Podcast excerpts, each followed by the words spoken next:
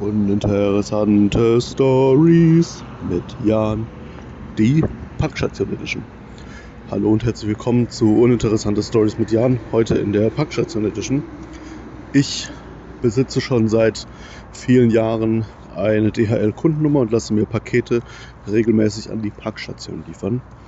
Bisher habe ich diese immer an die Packstation Nummer 125 liefern lassen das mit dem Fahrrad ungefähr fünf Minuten von uns entfernt, was eigentlich immer sehr geschickt war, da es einfach zu erreichen ist. Nun habe ich eine Benachrichtigung bekommen von DHL, dass eine neue Packstation bei uns in der Nähe aufgemacht hat, und zwar die Packstation Nummer 167. Die Packstation 167 ist noch ein Stückchen näher.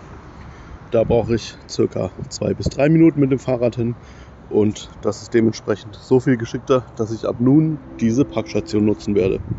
Das war uninteressante Stories mit Jan, die Packstations Edition.